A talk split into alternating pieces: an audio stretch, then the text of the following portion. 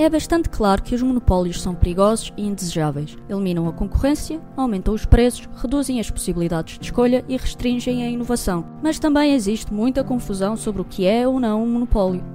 Por exemplo, 70% das pesquisas online são feitas no Google e 90% dos fechos Eclair no mundo são feitos pela YKK. Mas a cota de mercado de uma empresa não a torna um monopólio. A característica fundamental de um monopólio é a sua capacidade de impossibilitar que outros ofereçam produtos e serviços concorrenciais. Como tal, independentemente do quão grande a Google se torne, qualquer empresa pode competir contra ela.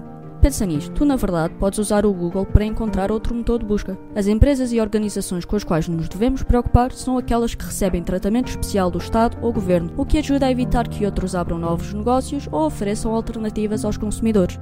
Estas medidas anticoncorrenciais podem incluir aumentar artificialmente o custo de iniciar um negócio, mandatos e regulamentações mais rígidas ou até tornar os serviços concorrentes ilegais.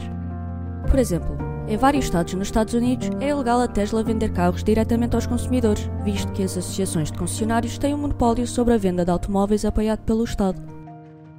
Isto é bom para os concessionários, mas definitivamente não é bom para os consumidores, que assim têm menos opções a preços mais altos. Assim, da próxima vez que reparares em preços altos, falta de inovação ou falta de escolha, pergunta-te quem ou o que está a afastar a concorrência do mercado.